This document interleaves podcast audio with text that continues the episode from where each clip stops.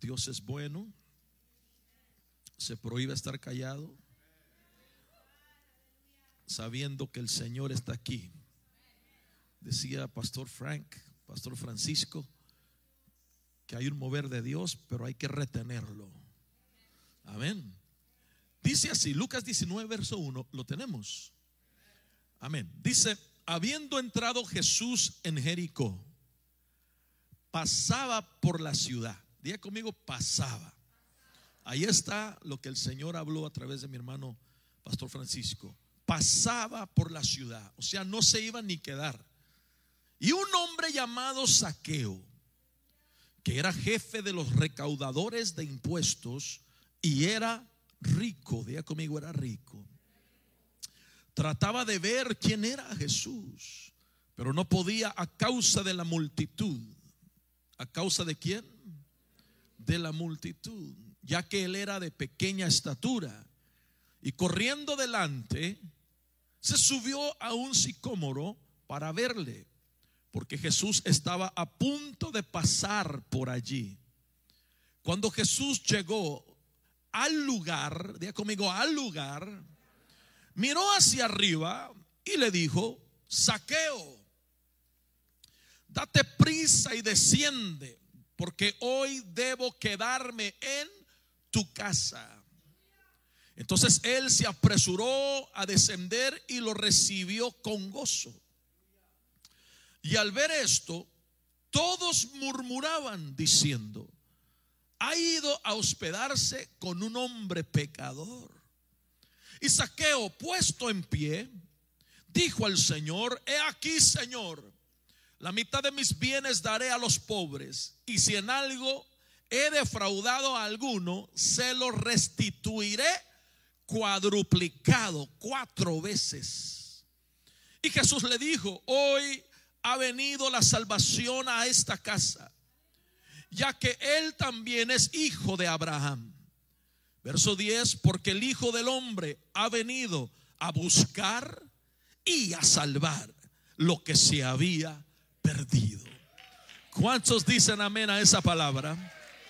Amén. En esta tarde quiero tomar esta oportunidad para ministrarles del tema que es muy, muy sencillo, pero es saqueo. Bájate de allí. Dígale a su vecino, saqueo o saquea, no se va. Dígale, dígale, bájate de allí, que a tu casa voy a ir. No sé cuántos de ustedes han escuchado el canto viejísimo. Saqueo era un chaparrito así que vivía en Jericó. Y cuando Jesús pasó por allí, se subió Este día vamos a mirar la importancia de la fe de un hombre que sin su fe nunca pudiera haber experimentado el mover de Dios. Yo quiero usar el, el subtópico, eleva tu fe a otra dimensión. Diga conmigo, eleva tu fe a otra dimensión. Padre, te doy gracias por tu palabra. Pedimos, Señor, que nos hables, que nos enseñes. Te, te pedimos, Señor, que seamos receptores, Señor, de lo que tú quieres depositar en nosotros hoy a través de esta semilla que va a ser impartida en cada corazón, en cada espíritu, en cada alma. Te pido, Señor, que vengas y hables, uses mi vida para la gloria de tu nombre y que nos vayamos de este lugar enriquecidos, bendecidos, sanos, restaurados y liberados. En Cristo Jesús te damos a ti gloria y gracias. Amén y amén. Tome su lugar. Saqueo, bájate de allí. Bájate de allí. Quiero empezar en esta hora diciéndoles cómo empezó esta palabra, porque para mí es muy importante entender que esta tarde vamos a recibir una palabra rema de parte de Dios.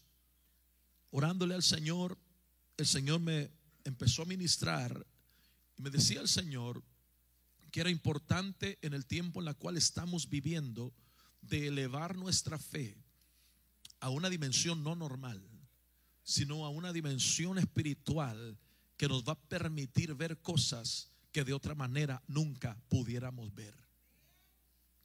Dios le habló a Juan el apóstol en Apocalipsis y le dijo a Juan, sube que te mostraré las cosas que han de venir. Hay cosas que Dios no puede revelar ni mostrar, al menos que no cambies de postura espiritual o de posición espiritual. Hay cosas que Dios nunca va a poder revelarte y manifestar a tu vida, al menos que no subas a otro nivel más arriba, en la cual, hermano, Dios te está llamando. Está conmigo en esta hora.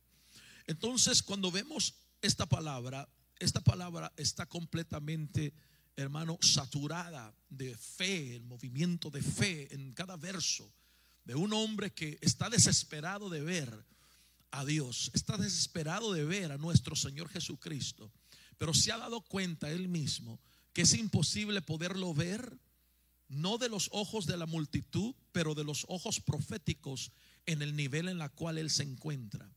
Cuando hay un mover de Dios, no todos están dispuestos a pagar el precio como lo hizo aquí este hombre llamado Saqueo. Este hombre llamado Saqueo salió del conformismo y de la comodidad y utilizó su fe para subirse y elevarse más allá de donde los otros no querían comprometerse a hacer. Está conmigo en esta hora. Voltea a la par de su vecino y dígale, Dios es un Dios justo. Dígale, Dios es un Dios justo. Tenemos que entender entonces que la fe es importante para nosotros. Diga conmigo, la fe es importante para nosotros. Es tan importante que dice la Biblia que sin fe es imposible agradar a Dios. No se puede agradar a Dios sin fe.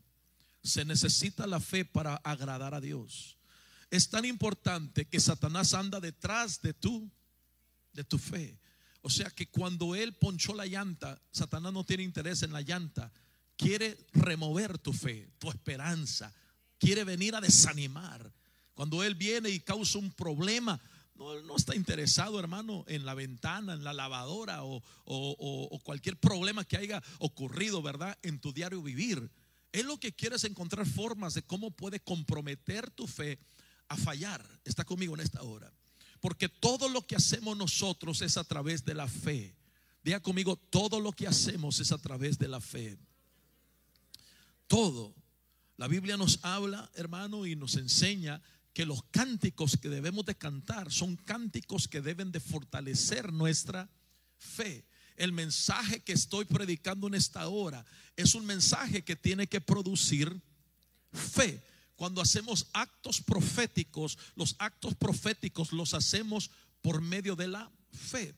Todo lo que hacemos nosotros, amados hermanos, tiene que ser a través de la dimensión de la fe. Todo nuestro estilo de vida, muchos de nosotros vivimos de acuerdo a la dimensión de nuestra fe. Entonces la fe es importante que podamos nosotros entender que Dios la utiliza para que entonces por medio de esa fe Él pueda mover su poder, sus milagros, sus sanidades, amados, pueda traer libertad. Y la fe es lo que desbloquea, es la que abre dimensiones espirituales que de otra forma nunca se hubieran abierto. Está conmigo en esta hora. Dios no reacciona a tus quejas. Dios no reacciona a tus gestos. Dios no reacciona, hermano, a las, a las cosas que nosotros pensamos muchas veces que, él, que se pueden utilizar para que Él reaccione. Él reacciona a nuestra fe. Diga conmigo a nuestra fe. Necesito poder poner este fundamento antes de, entrar antes de entrar a la palabra de Dios, porque para mí es muy importante que nosotros entendamos la importancia de la fe que nosotros cargamos. Amén. Ok, mis hermanos de producción, lo mismo de la mañana vamos a hacer en esta hora. Yo quiero que usted entienda que el yo puedo de Dios está ligado a tu fe. El yo puedo de Dios está ligado a tu fe. Dios lo puede hacer, hermano, y Dios puede hacer cualquier cosa. ¿Cuántos lo creen? Ok, entonces el yo puedo de Dios está ligado a tu fe. Es tan importante tu fe que el yo puedo de Dios está ligado a ella. Amén. Ok, entonces yo quiero que usted entienda y veamos algo. El Marcos capítulo 6, verso 5, ahorita lo van a poner en la pantalla, pero hasta que les diga, yo quiero hacer una pregunta en esta hora. ¿Cuántos creen que Dios puede hacer cualquier cosa? ¿Cuántos creen que Dios es todopoderoso? ¿Cuántos creen que para Dios no hay nada imposible? ¿Cuántos lo creen? Amén. Diga conmigo amén. Ok. Entonces, cuando usted va a Marcos capítulo 6, verso 5, usted se va a dar cuenta que dice de la siguiente manera. Mire lo que dice acá. Y no pudo hacer allí ningún milagro. Entonces, pausa y volvemos. Acabamos de decir que Dios puede hacer cualquier cosa. Acabamos de decir que Dios es todopoderoso y si lo es. Acabamos de decir que para Él no hay nada imposible y no, no hay nada imposible para Él. Pero donde no hay fe que active ese poder, Dios no se puede manifestar. Esta región que usted está leyendo en Marcos 6:5 no pudieron experimentar lo que Dios quería para ellos. No era porque no lo podía hacer, no era porque Dios no lo puede hacer, no era porque Él no tiene el poder de hacerlo, era porque la fe en ellos no podía activar el poder de Dios.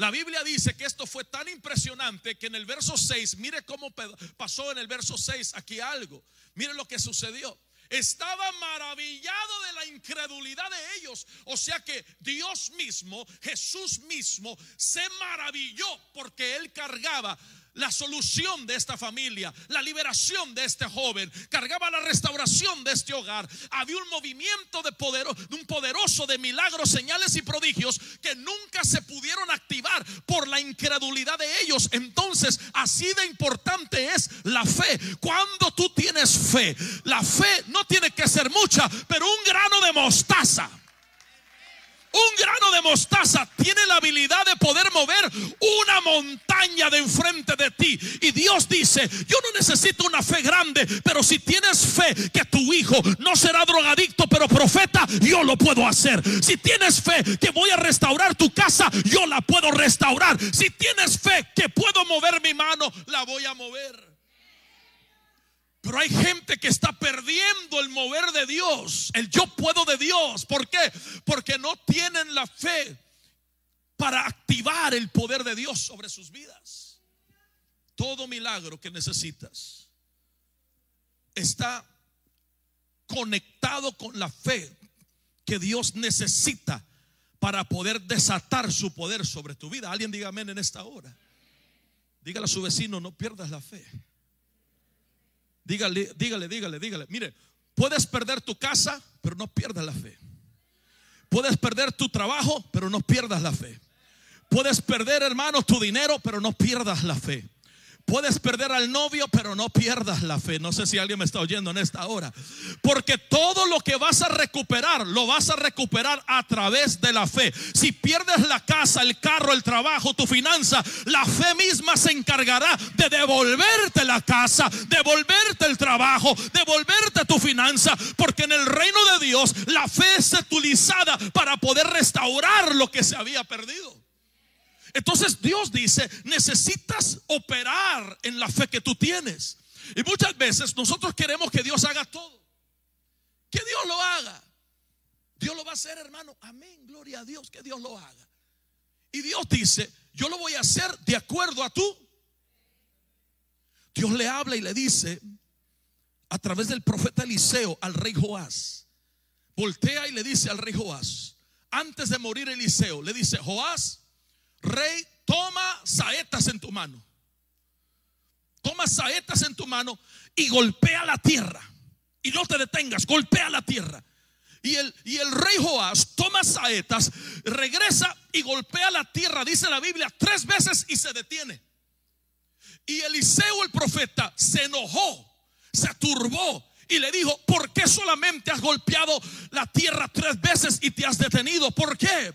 Si tú hubieras golpeado la tierra cinco o seis veces, entonces Dios iba a terminar con tus enemigos, los iba a desbastar, los iba a destruir, pero porque detuviste la saeta de golpear la tierra, ahora solamente vas a destruirlos tres veces, pero no vas a eliminarlos. Y lo que me dice esta historia a mí es de que Dios necesita tu participación para entonces poder entregarte una victoria que es aún mayor de lo que estás esperando. No me está oyendo en esta hora. Dios necesita tu participación de golpear la tierra hasta decir, yo no me voy hasta que me bendigas. Yo no me voy hasta que salves mi casa. Yo no me voy hasta que hagas algo en la necesidad que yo tengo. Dios utiliza la participación de un hombre de fe para poder llevar a cabo el poder manifestado en la vida de sus, de sus hijos. Está conmigo en esta hora. Entonces la Biblia dice que cuando él empieza a darse cuenta que va a pasar por allí el mover de Dios, que va a pasar Jesús por allí, no se va a detener. Él está muy, muy enterado de lo que está sucediendo y él sabe que el Señor no se va a detener, pero que la fe lo puede detener. La mujer del flujo de sangre hubiera morido sangrando, pero detuvo el mover de Dios. Bartimeo el ciego hubiera ido a la tumba ciego pero detuvo el mover de Dios. Tú tienes que entender que hay cosas que si tú no las detienes en el reino, se van a ir de paso y alguien las va a agarrar y la Biblia dice que el reino de los cielos se hace fuerte y solo los violentos lo arrebatan. Se requiere de un pueblo diferente de decir, yo no me voy como llegué. Yo no puedo salir de este auditorio así como entré. Yo sé que mis mejores días están por venir, pero yo no vine a irme igual. Yo arrebato lo que es mío. Tiene que haber una actitud de fe en la iglesia de decir, Señor, yo vine por una palabra. Necesito que me hables, necesito que me instruyas, necesito que me confirmes. Y la Biblia dice que Saqueo ahí estaba utilizando su fe para desatar el poder de Dios. Pero ¿cómo lo hizo? Yo quiero que nosotros vayamos viendo cómo lo hizo. Porque él lo que hizo fue de que él vio que estaba alrededor de la multitud. Diga conmigo, estaba alrededor de la multitud. Saqueo era un chaparrito que estaba alrededor de la multitud. La multitud, hermano, estaba ahogando la visión ahogando, hermano, la visión profética, el anhelo, el deseo de poder ver a Jesús. Y muchas veces nosotros no podemos ver el mover de Dios, mucho menos detenerlo, porque estamos rodeados de gente que no quiere y no tiene el deseo de verlo como tú lo tienes. Muchas veces Dios dice, tienes que separarte de ciertas personas que su hambre no es el nivel que el hambre que tú tienes. Tienes que desconectarte de cierta gente que no ve como tú y no está dispuesta a hacer lo que tú sí estás dispuesto a hacer para recibir el poder de Dios. Ah, no todos los que vienen a la iglesia vienen, hermano, a celebrar y arrebatar. Muchos vienen porque les gusta el cafecito de Legacy Café y el bego de jalapeño, pero otros vienen a recibir y abrir el cielo y decir, si tú no lo haces, Señor, yo no lo voy a recibir. Yo necesito algo más que el hombre no puede hacer por mí. ¿Habrá alguien aquí que está escuchando esta palabra? Vaya con tres personas y dile, eleva tu fe, eleva tu fe. ¿Cómo llegó el domingo? Aquí más o menos pastor, aquí medio aguado. No, pues no se aguade, enderecese bien y declare, este es el día que el Señor ha hecho, me gozaré y me alegraré en él y voy a arrebatar lo que Dios tiene para mí. Alguien grite amén conmigo. Saqueo era cobrador de impuestos. Trabajaba para Banusam. Perdón, ahí lo, ahí lo después. Y dice que era rico. Este hombre, escuche esto, tenía mala fama. La gente lo criticaba porque siendo judío les cobraba a los judíos, les robaba a los judíos. Tenía hermano una historial, tenía hermano un error que lo seguía. La gente hermano estaba señalándolo, pero tenía él algo que otros no tenían y era de que tenía hambre por Dios. Estaba dispuesto a hacer lo que sea para poder haber recibido el mover de Dios en su vida y no solo en su vida, pero en su casa también. Él estaba interesado que la gloria de Dios se manifestara, no solamente a él, pero también a sus hijos, los hijos de sus hijos y los hijos de sus hijos. Él sabía, hermano, que si Dios podía entrar a su casa, todo iba a cambiar. Por lo tanto, era chaparrito, pero todas las multitudes estaban ahogando. Las multitudes en la Biblia es el tipo de gente que solamente anda detrás de Jesús por su propio beneficio solamente andan detrás de Jesús porque quieren, hermano, un sándwich de pescado, pan y pez. Aleluya. Andan detrás de Jesús porque quieren un milagro. Andan detrás de Jesús porque quieren que, que, Jesús haga algo por ellos. Pero hay otra multitud que dice, yo no, no, no, no estoy detrás de él por el sándwich de pescado. Yo, yo estoy detrás de él porque mi casa necesita ser restaurada. Yo estoy detrás de él porque el poder de Dios necesita entrar a mis generaciones. Estas otras tipo de gente que dice, no somos perfectos, pero anhelamos su presencia. No somos perfectos, pero yo quiero más de Él. La Biblia dice que Saqueo entendía esto. Y la Biblia dice que este muchacho entendió que alrededor de los que estaba, él conectado, nunca iba a poder ver el poder de Dios manifestado. Yo le he dicho a mi esposa en conferencias, le he dicho, hermano, cuando hemos ido, hermano, a recibir a un lugar, hermano, yo le digo, mira, si nuestra, si nuestra hilera está muerta, donde nomás hay puro cristiano con label, ¿verdad? Cristianoide le digo, agarra tu bolsa, yo agarro el pandero y mejor nos vamos a buscar a los que saben alabar a Dios en el auditorio. Le digo, porque yo no quiero estar conectado con gente que no quiere ver a Dios. ¿Por qué? Porque en veces estás ahí anhelando alabar, anhelando celebrar, anhelando gritar, anhelando danzar, anhelando correr y te miran raro. Yo prefiero conectarme con gente que dice, ah, yo sé lo que he venido y yo vine a alabar a Dios. Yo sé lo que he venido y yo vine a ver su gloria. Habrá un alabador aquí Habrá un adorador aquí. Identifícate dónde están aquellos que vinieron a celebrar y tirar la casa por la ventana. Ay, ay, ay. A ver, 30 segundos de alegría, de gozo, de alabanza, de júbilo. Danza, grita, canta, corre, pero haz algo. Dile, yo vine a celebrar. Hay algo que separa a la multitud de la gente que viene detrás de la presencia de Dios. Una cosa es que Dios está detrás de ti y otra cosa es que tú estés detrás de Él. Ay, ay, ay, ay, ay, ay, ay, ay. ay. Él andaba detrás de Él. Él decía, si tú no me tocas, yo te toco. Mire lo que hizo la mujer del flujo de sangre. Señor, si tú no me tocas, yo te toco. Pero no vas a pasar por aquí sino sin primero no produzcas un milagro que yo necesito.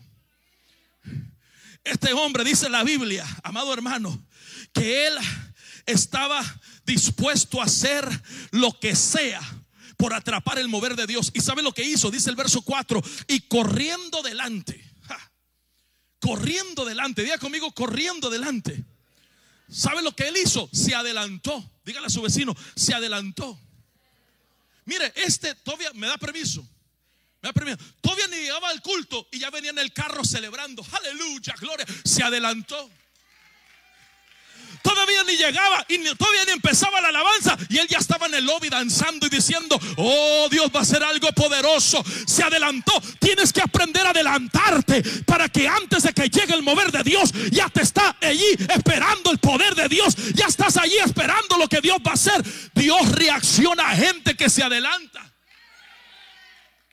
No, vas a ir al culto. Sí, a ver qué pasa. A ver cómo nos va. Cero. Pero hay una diferencia cuando alguien te pregunta, a ver, vamos a ensayar, ¿va a ir al servicio, hermano? ahí va, ahí va. ¿Va a ir al servicio, hermano? Usted se adelantó. ¿Sabe qué es adelantarse? Y corrió adelante. Es estar orando. Aquí solamente se ora el pilón, hermano. Sentí la, gloria ahí. Aquí solamente se ora el pilón. Aquí solamente se adora de pilón. Aquí solamente, hermano, es el extra júbilo, el extra en tu casa. ¿Sabes qué sucede cuando te postras y dices, Señor, hoy en el servicio háblame, hoy haz maravillas y Dios te empieza a revelar una sanidad, una liberación, el poder de Dios cayendo por acá, la gloria de Dios por allá. Dice Dios, te adelantaste, papá, y ya viste lo que estoy a punto de hacer. Dijo, voy a correr adelante para que cuando pase voy a atrapar el mover de Dios. El secreto de los milagros no ocurren en el servicio, ocurren cuando te adelantas y los ves en el espíritu. Estando en México, estaba orando en el hotel y el Señor me habla en oración, en una visión y veo a una joven, amados con su esposo, vestida de blanco. Y el Señor me empezó a decir, voy a hacer algo con ella, su empresa y su familia. Y al esposo, el Señor me decía, va a conocerme porque aún no me conoce. Y estando allí orando, veía esto. Llego al servicio esa tarde y cuando llego a la parte izquierda, empiezo a mirar allí que está la joven vestida de blanco juntamente con un esposo que tiene y él ni siquiera lavaba ni levantaba las manos. Y durante el servicio y la predicación, Dios empezó a moverse de una forma poderosa. Se quebrantaron especialmente él. Yo no entendía que él era era mormón, pero había llegado al servicio y lo que él experimentó fue el poder del Espíritu Santo llenándolo. Fue recibido por Dios, fue bautizado por el poder de Dios y fue, hermano, hecho nuevo completamente ese servicio. Le di la palabra sin saber que Dios estaba, hermano, haciendo detrás del escenario algo con ellos dos. Cuando les suelto la palabra, ellos caen quebrantados y hasta ahorita están operando y caminando en esa palabra. ¿A qué me refiero? De que esto no pasa aquí con una oración de cinco minutos. Tienes que adelantarte. Ya viene el servicio de matrimonios. Pregúnteme dónde estoy. Adelantado. ¿Qué va a pasar? Señor, ¿cuántos vas a restaurar? ¿A quiénes vas a sanar? ¿Y a cuántos vas a liberar? Aleluya. Tienes que adelantarte y no esperar a que venga el mover de Dios y ya está. El secreto de nuestro Señor Jesucristo es que oraba y clamaba de madrugada antes de salir el día. ¿Sabe lo que él hacía? Se adelantaba y cuando él se adelantaba, empezaba su día con milagros, señales, prodigios, maravillas. ¿Sabe por qué? Porque todo lo que él veía en, madrugada, en la cuarta vigilia, Dios se lo transmitía. Y él caminaba con convicción, sabiendo que iba a haber un ciego llamado Bartimeo que le iba a gritar. Y él iba a parar, y iba a voltear y le iba a decir, ¿qué quieres que te haga? Que recobre la vista, recibe la vista. Todo eso era transmitido como un download antes de que sucedía. Por eso él decía, prepárense porque hoy el Padre será glorificado. Él ya sabía lo que iba a ocurrir. Tienes que prepararte. Tienes que saber lo que Dios va a hacer en tu casa, con tu familia, con tu matrimonio. Flashes de visiones que Dios te da. Y dices, oh my God, lo que vi, yo le dije ahora a mi esposa en la mañana, lo que vi fue impresionante, mamita, le decía. Y ella me decía, ¿cómo me veías? Yo le decía, más flaquita. Pero eso no era, le decía. así porque así la miré. Te tienes que adelantar. Te tienes que adelantar. Bueno, lo digo por ella, no por mí, porque a mí, para mí está bien. Cuando tú te adelantas, ya tengo que corregir esto, ya ve. Porque ella me dice, perdón, amor. Mi hijo, ¿cómo me mira? Mi hijo, esto, mi, estás bien. Por eso, no, no porque el pastor, ay, el pastor así la No, hermano. No. Más amor. Levanta su mano derecha diga conmigo, me tengo que adelantar. Él se adelantó. Él se adelantó. Se separó de gente que no operaba en su dimensión se separó de gente que no veía lo que él veía. Se separó de gente que ahogaba la visión, ahogaba el mover de Dios, ahogaba su propósito, lo ahogaba. ¿Sabe qué él hizo? Se separó de ellos, los cortó Y se fue, amado hermano, y se adelantó. Porque él sabía que venía el mover de Dios. Y cuando viene el mover de Dios, te tienes que preparar. Te tienes que preparar para lo que Dios va a hacer contigo. Prepárate. Vele comprando la Biblia a esa hija rebelde. Cómprale la Biblia. Porque es profeta, no es rebelde, es profeta. Está solo construyendo su testimonio. Es profeta. Vete preparando para lo que viene. Prepárate para que cuando venga el esposo, hermano, el esposo diga, ay, ay, ay, esta es carne de mi carne y hueso de mi hueso. Prepárate. Prepárate para que la unción caiga sobre los dos y puedan juntos poder operar en lo profético y el ministerio, hermano, que Dios les entregó. Prepárate, no te detengas, prepárate. No, a, a ver, hermano, cómo nos va. Vamos a orar, vamos a orar. Eso tiene que salir de la iglesia. ¿Cómo que a ver cómo nos va? Hermano, ¿cómo está? Aquí jalando la carreta, hermano. ¿Cómo que jalando la carreta? Que no somos más que vencedores en Cristo Jesús. ¿Qué, no tenemos la victoria? Él se adelantó. Cuando él se adelantó, mire lo que hizo. Se subió a un árbol sicómoro. Ya conmigo, el árbol sicómoro. Cuando él se adelantó, ¿sabe lo que hizo? Elevó su fe. Su fe la puso en otro nivel. Su fe la elevó a otra dimensión. Porque él sabía que hay cosas que no va a poder verlas si no se eleva. Y se eleva en el espíritu. ¿Sabe cómo se eleva en el espíritu? Tienes que, hermano, dar el extra para subir en el espíritu. En veces una hora no es suficiente, en veces 30 minutos no es suficiente. La oración la tienes que elevar al punto de que empiezas a ver cosas que antes no veías. El mover de Dios se quiere manifestar a gente que eleva su fe y la lleva a otro nivel de gloria. Él se puso sobre el sicómoro. Era un hombre rico. Los hombres ricos no se suben a los árboles. Los hombres ricos le pagan a alguien para que se suba al árbol. Dicen, vaya, córtame esto, córtame esta rama, pódame este árbol. Pero él sabía que aunque era rico, todo el dinero que él tenía no podía comprar una experiencia con Dios. Todo el dinero que él tenía no podía comprar la presencia que venía hacia él. Hay cosas que tú tienes que entender que no las puedes recibir más que elevando tu fe y entrando a una dimensión donde empiezas a mirar cosas que de otra forma no las puedes ver. ¿Sabe lo que pasa? Este hombre rico que lo criticaban, porque dice la Biblia que lo, criticaban, murmuraban, se subió al sicómoro y un hombre, amados, rico, con una capa de realeza, está montado sobre un sicómoro mirándose ridículo. Y es que así es la fe. La fe hace que te mires. La fe viene en contra de tu título. La fe viene en contra de tu degree. La fe viene en contra de tu sabiduría humana, viene en contra de, de, tu protocolo. La fe viene y hace que te mires ridículo. Y este hombre con una capa de realeza rico se sube al árbol y hasta arriba viendo dónde está el mover de Jesús. Se veía para muchos ridículo, pero aquí está la cosa. De que muchas veces nosotros queremos un milagro ridículo y no nos atrevemos a hacer algo ridículo para Él.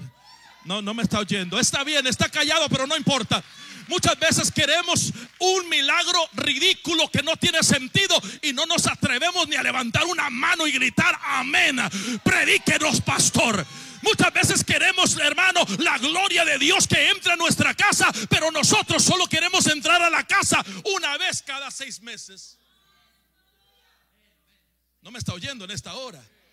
Yo vine a preguntarle a alguien, ¿quieres algo ridículo?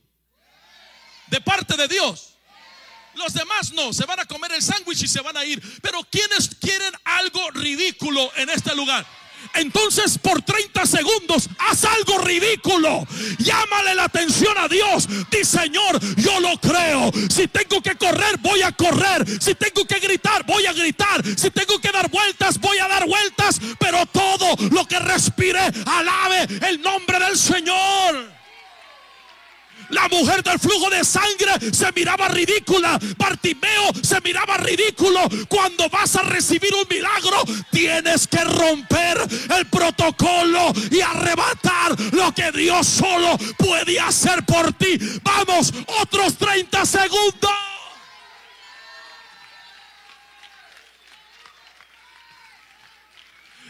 Hay muchos que necesitan la música para celebrar, pero hay otros que no. Celebra, celebra, celebra, celebra.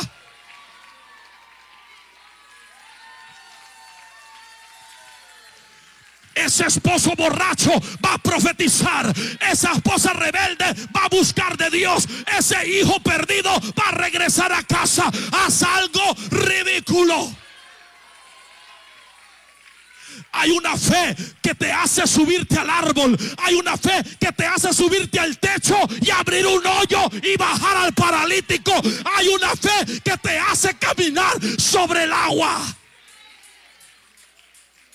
Habrá alguien que tiene una fe ridícula. Ay, ay, ay, ay, ay, ay, ay, ay,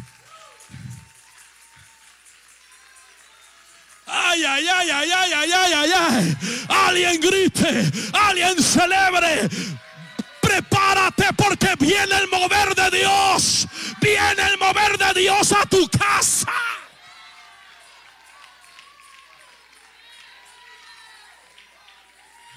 Lo ridículo atrae a Dios. La multitud no. Dios lo decía, estos pediches nomás vienen cuando quieren algo, pero hay otros que me quieren a mí. Porque si me tienen a mí, lo tienen todo.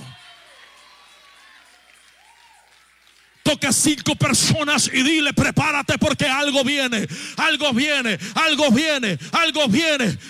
Elías se miraba ridículo orando por lluvia. Se miraba ridículo orando por lluvia. Y llegó y le dijo, yo no miro nada. Pero la séptima vez le dijo, ve una nube pequeña. Pero lo que no sabía el siervo era que lo pequeño venía cargado con grandeza. Yo le vine a profetizar a alguien que no puede pagar la renta. Viene algo ridículo. Yo le vine a profetizar a alguien que no tiene y no le alcanza. La abundancia de Dios vendrá y no fallará.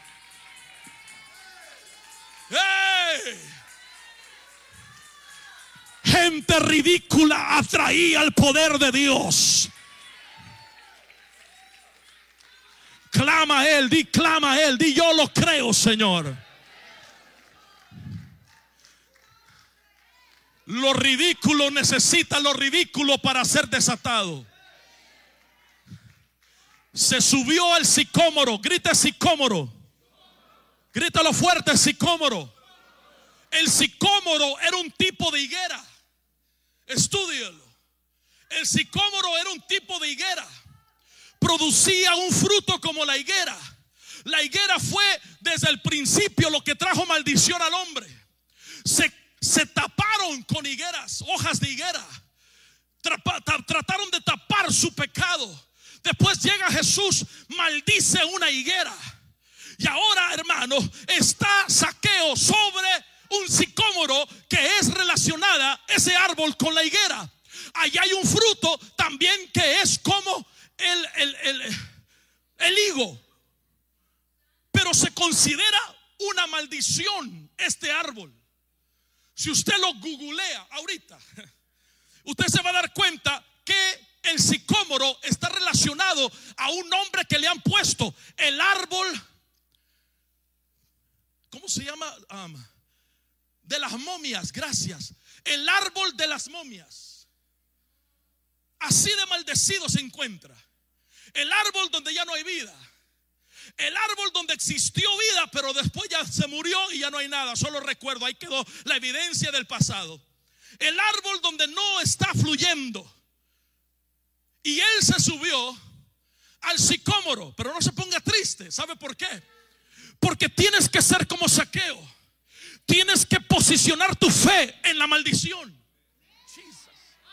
Tienes que posicionar tu fe en lo que el hombre ha maldecido. Tienes que posicionar tu fe en lugares no productivos. La fe no lo ocupas cuando todo está bien. La fe lo ocupas cuando todo está mal. La fe lo ocupas cuando no hay producción, cuando no hay vida, cuando no hay esperanza.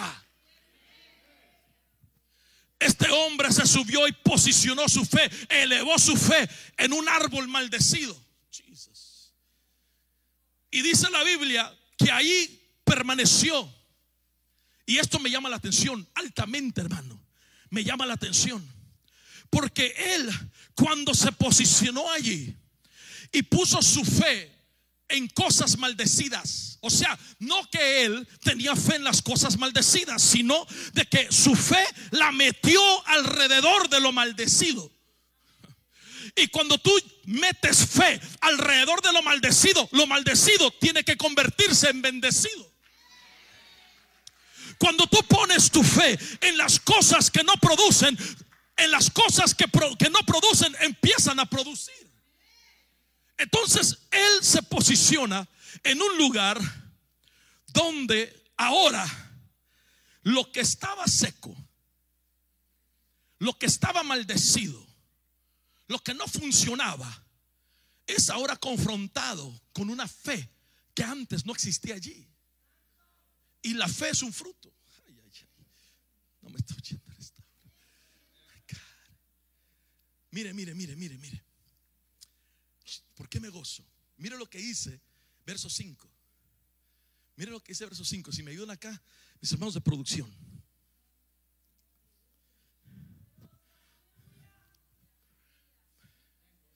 Cuando, ayúdenme, cuando Jesús llegó al lugar, hasta ahí.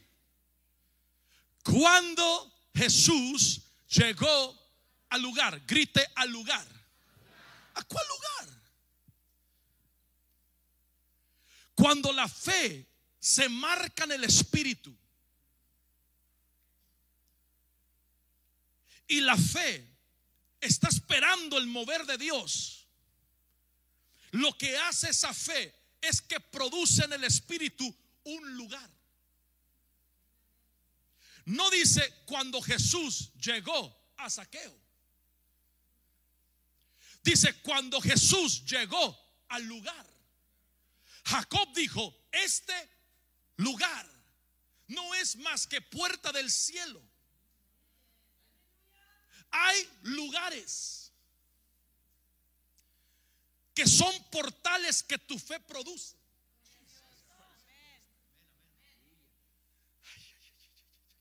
Llegó una persona y me dijo, me siento mal en mi casa.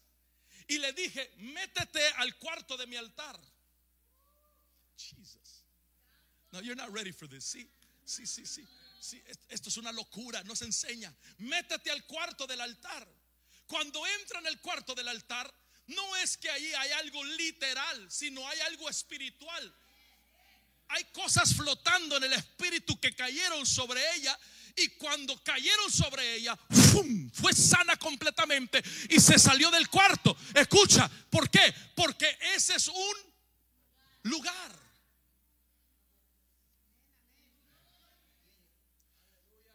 Yo me fui de mi cuarto, donde tenía mi altar, ahora a otro cuarto, pero allí todavía es el lugar.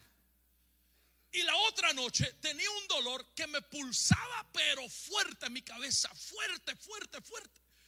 Amado, yo llegué y le dije a mi esposa, voy a ponerme a orar un rato, amor.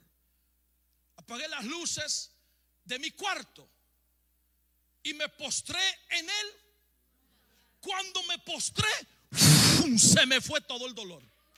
Pero escuche, escuche, por favor, quiero que usted aprenda algo, porque hay lugares en el espíritu que se convierten en portales espirituales donde ángeles salen, vienen y salen, vienen y salen. O sea que nunca para el mover de Dios. Cuando él marcó ese lugar con su fe, Saqueo sabía lo que estaba haciendo. Y él produjo un lugar donde no podía Jesús pasar por allí y no parar. Jesus Christ. I wish somebody could, it's okay. Ahorita vamos a comer el, jalapeño cheese bagel. Pero yo estoy hablándole a alguien en esta hora. Cuando él llegó al lugar, cuando él llegó al lugar, ¿para dónde vio? Buscó la fe. Buscó la fe. Dijo, aquí hay algo. Aquí llegué a este lugar allá. ¿Usted ha sentido eso? ¿Usted ha sentido hasta, mire hermano, lo voy a cambiar al revés volteado. Usted ha llegado a una casa donde se sienten los chamucos. Porque así todos me dicen amén. ¿Verdad? Usted tiene que tener más experiencias con Dios que el mundo de los espíritus. Pero, pero vamos a poner ese ejemplo. Ha llegado a un lugar donde se siente un ambiente terrible. Ese es un lugar, pero para el mundo de los demonios. Hay lugares para, para, para el reino y la manifestación del reino. Cuando él llegó a ese lugar, Jesús, él dijo, venía con todos ahí le dio las brecas ahí. Dijo, yo no puedo cruzar. Aquí hay un lugar. Aquí alguien hizo un portal espiritual para mí. Aquí pusieron una reclama de un milagro. Jesus. Aquí hay algo que yo no, no me permite seguir adelante. ¿Dónde está? ¿Dónde está? ¿Dónde está? Si él vio para arriba, ¿qué dice? Y miró hacia arriba, quiere decir que primero estaba viendo hacia abajo. Y él dijo, no puedo, me es prohibido cruzar. ¿Dónde está la fe? ¿Quién será? ¿Dónde está la fe? Ah.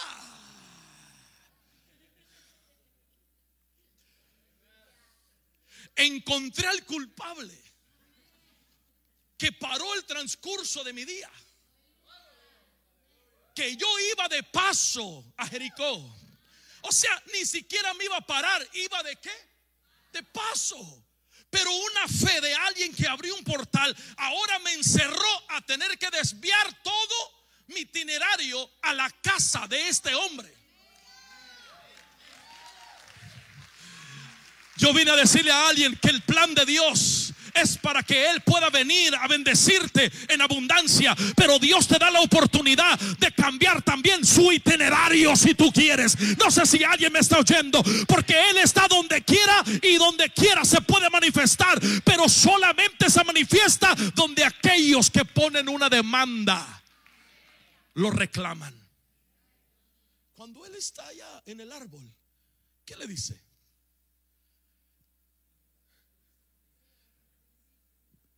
Pero, ¿qué le dijo? Y le dijo. Y le dijo. Otra vez. Y le dijo. Nunca lo había conocido. Por eso en el lugar de Jacob, el ángel llega y él llegó al lugar. Hay lugares que le llamaban Mahanaim. El lugar de Mahanaim. No están hablando de, una, de un lugar regional. Es un lugar espiritual. Cuando llegaron a Mahanaim, donde habían ángeles, ese lugar, Jacob dijo, este es el lugar, este es más que puerta del cielo, es casa de Dios, es un lugar que alguien marcó. Cuando él se va por 20 años, escuche, 20 años, Ricky, 20 años duró fuera, regresó 20 años después, ¿a dónde? Voy al lugar donde estuve 20 años antes. Porque sé que ahí Dios me cambió mi identidad. Dios hizo algo. Tengo que regresar al lugar. Entonces le dice, saqueo. Nunca lo había conocido, hermano Eloy. Nunca. Nunca se habían introducido. ¿Cómo estás? Mi nombre es Jesús. Ah, mi nombre es Saqueo. Mucho gusto. Nadie. Pero la fe lo identificaba. Y la razón por la cual él le dijo saqueo es porque saqueo puso su fe en un árbol maldecido. Lo criticaron, murmuraban en contra de él. ¿Y sabe lo que hizo Jesús? Le dijo, saqueo en español, Zacchaeus en inglés pero que en el griego original es traducido a, estás puro y limpio. No, no, alguien me tiene que escuchar, alguien me tiene que escuchar. Está en un lugar donde ahora todos lo tienen como maldecido. No solo a él, pero a toda su casa.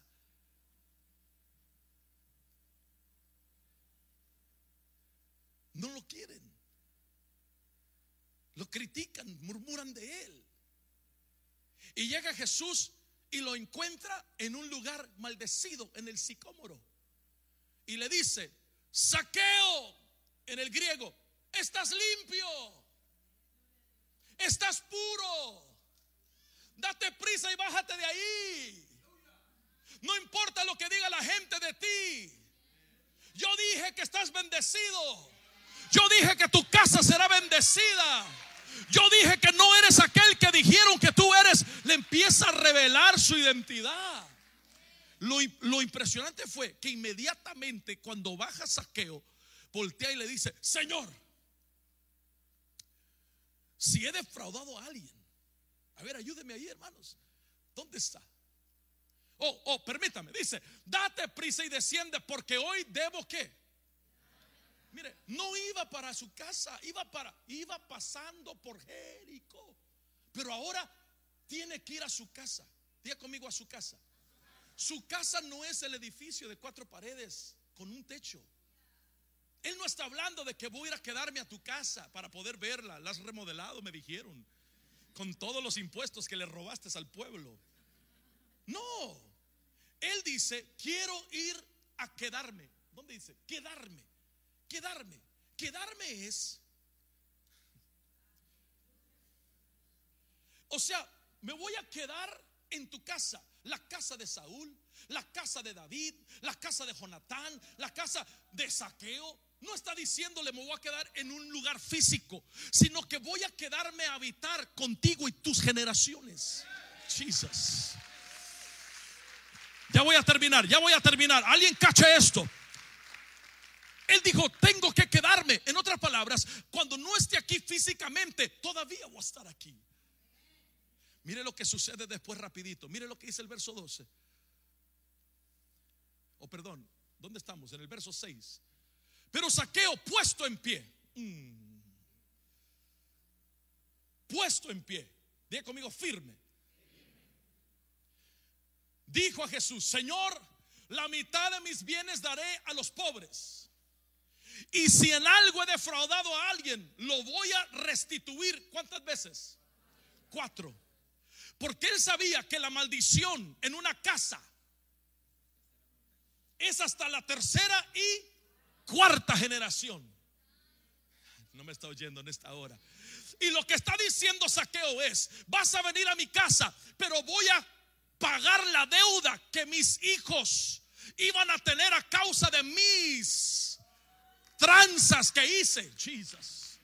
A causa de los fraudes que hice, mis hijos iban a pagar el pato, pero hoy la salvación ha venido a mi casa. Por lo tanto, voy a pagar la deuda hasta cuatro veces para que mi hijo y los hijos de sus hijos y los hijos de sus hijos no puedan recibir ninguna maldición sobre esta casa. Alguien grite por sus generaciones. Alguien grite por sus hijos. Alguien grita en esta hora y diga, yo y mi casa serviremos.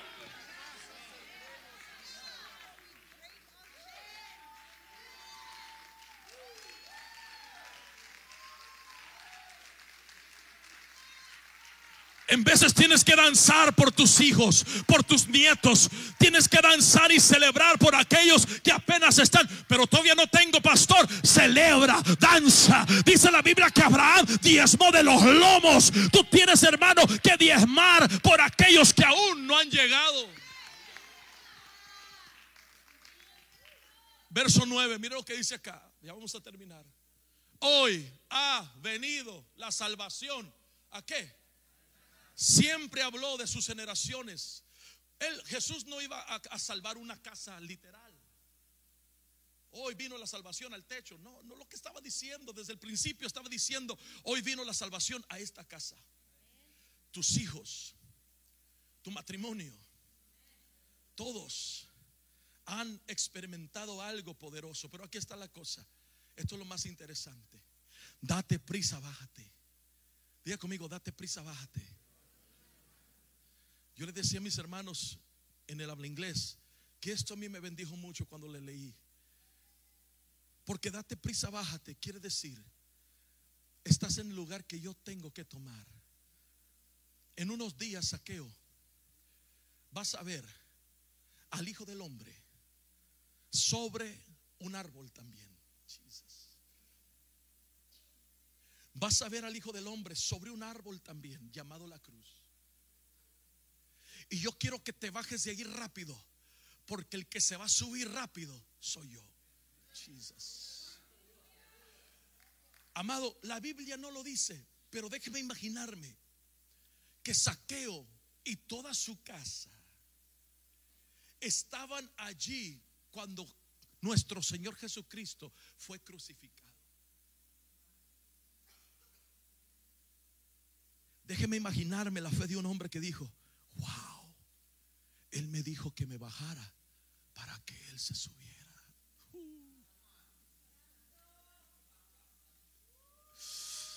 Él me dijo que me bajara para que Él tomara mi lugar. Mira, hijo, mira, mira, mira. Y empezó saqueo. Mira cómo Él me bajó de la maldición para subirse Él y cargar la maldición Él. Mira que ahora mi salvación no pudo llevarse a cabo, pero Él, por su salvación, salvará todo el mundo completo. Yo creo que nuestro Señor Jesucristo merece un aplauso más fuerte que eso. Él vino a salvar lo que se había perdido. Por eso le dijo, saqueo. Y hay muchos que se tienen que bajar del árbol hoy. El árbol fue bueno para poder elevar tu fe. Pero cuando te quedas en el árbol, te quedas en un lugar que no te pertenece. La otra perspectiva es que el árbol le pertenece a Cristo. Y elevaste tu fe. Y por tu fe paraste el mover de Dios. Pero ahora el Señor dice, bájate del árbol. Has estado viviendo bajo condenación, bájate del árbol. Has estado viviendo con culpabilidad, bájate del árbol has estado viviendo con pensamientos que han venido a dañarte, solamente bájate del árbol. Date prisa, bájate del árbol. Date prisa, bájate del árbol. Porque yo voy a tomar tu lugar. Mi paz será mi paz. Mi paz os dejo, mi paz os doy. No la doy como el mundo la da. Es una paz diferente. Te voy a dar un manto de alegría. Te voy a vestir con gozo. Te voy a quitar el luto voy a cambiar lugares contigo. Date prisa, bájate. Me voy a subir yo para que tú te bajes. Voy a hacer algo contigo que con la multitud, grite conmigo la multitud, nunca pude hacer. Amados, Jesús no paró por la multitud. Paró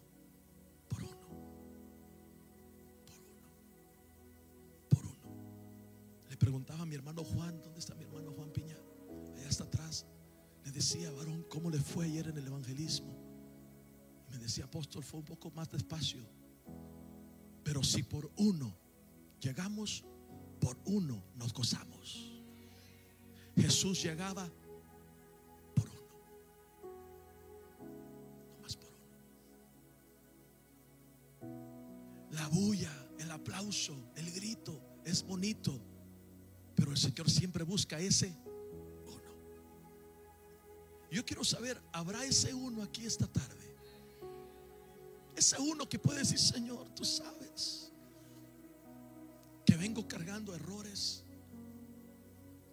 Tengo un mal testimonio. Me da permiso de ser como saqueo es lo que era. Para todas aquellas personas que ven ángeles todos los días y, y, y ven a todos como como los máximos pecadores, hermano, hermana, escuche, todos tenemos errores, Y el Señor viene no por el más consagrado, viene por el más necesitado. Viene por aquel que se consagra así, pero que tiene necesidad y sabe que solamente Dios puede llenar esa necesidad. Esta tarde es un tiempo de elevar tu fe. Eleva tu fe, pero bájate de la maldición.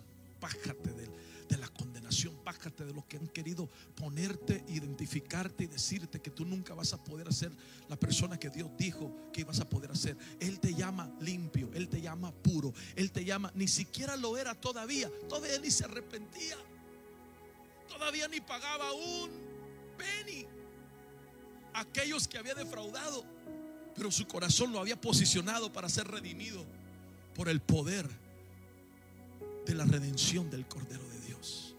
En esta tarde, cierra tus ojos donde estás y quiero que le des gracias al Señor. Antes de irnos, dale gracias al Señor. Dale gracias al Señor porque Él te llamó por tu nombre. Por tu nombre te llamó. Dale gracias al Señor. Porque lo ridículo que estás esperando vendrá.